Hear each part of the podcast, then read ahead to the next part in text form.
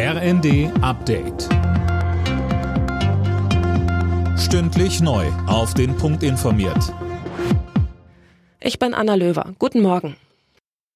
Frankreichs Präsident Macron schließt es nicht mehr aus, westliche Soldaten in die Ukraine zu schicken. Bei einer Konferenz in Paris, an der auch Kanzler Scholz teilnahm, sagte Macron, das Ziel sei, dass Russland nicht gewinnen dürfe. Dafür dürfe man nichts ausschließen.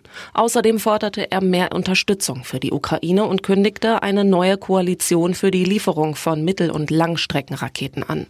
Bundeskanzler Scholz hatte vor dem Start der Konferenz noch einmal sein Nein zu der Lieferung von Taurus Marsch Marschflugkörpern an die Ukraine bekräftigt.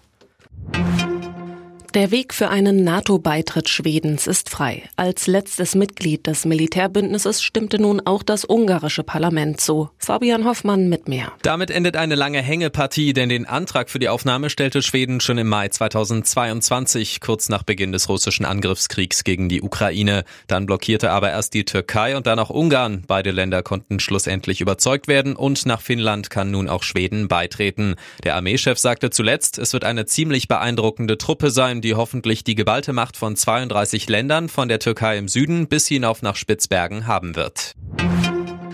Nächste Station bei den Vorwahlen der US-Republikaner. Die Menschen im Bundesstaat Michigan dürfen sich entscheiden zwischen Donald Trump und Nikki Haley. Die Ex-UN-Botschafterin sagt, dass sie den Menschen eine Wahl geben will und bleibt deswegen noch im Rennen, auch wenn die Zahlen eindeutig sind. Vier Staaten hat Trump schon gewonnen und auch Michigan wird er wohl deutlich für sich entscheiden. Die US-Mondsonde Odysseus hat ihre ersten Fotos vom Mond gesendet. Zu sehen ist unter anderem ein löchriger Krater auf der Oberfläche. Eigentlich soll die Sonde Daten vom Mond sammeln, das könnte aber scheitern. Nach der missglückten Landung am Donnerstag droht heute der Stromausfall.